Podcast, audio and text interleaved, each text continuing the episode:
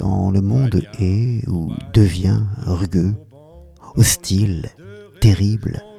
dur à ceux qui n'ont rien, les mots lisses ou qui deviennent lisses,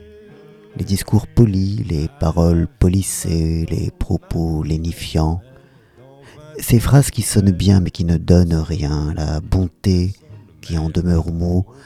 la bienveillance brandie comme une formule vaine, tout cela devient comme un mensonge, une façon de nier le malheur, de dénier au malheureux le droit d'être malheureux. Quand la langue ainsi trahit la vérité, quand ronde et douce elle devient narcotique, être grossier, être vulgaire, être insultant peut être un bon remède, une remise à l'heure des pendules perdues, un merde, lancé à qui parle pour ne rien dire. C'est un peu de vérité, de vérité boueuse jetée à la figure de ceux qui font des phrases et qui, peut-être, ne savent plus eux-mêmes ce qu'il en est, bernés qu'ils sont par leur propre berceuse. Outre l'énergie, la joie,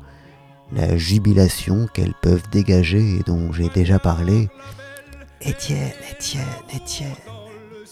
il y a dans certaines formes de vulgarité, dans certaines façons d'être grossier, une vertu cathartique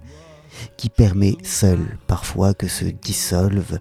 se désagrège le vernis menteur des mots doux. Il faut parfois, que le discours reprenne contact avec la réalité, pour que les mots recollent enfin aux choses, le choc brutal de l'injure, la stupéfaction du scandaleux. Je crois qu'en ces temps-ci, un peu de vulgarité nous ferait du bien.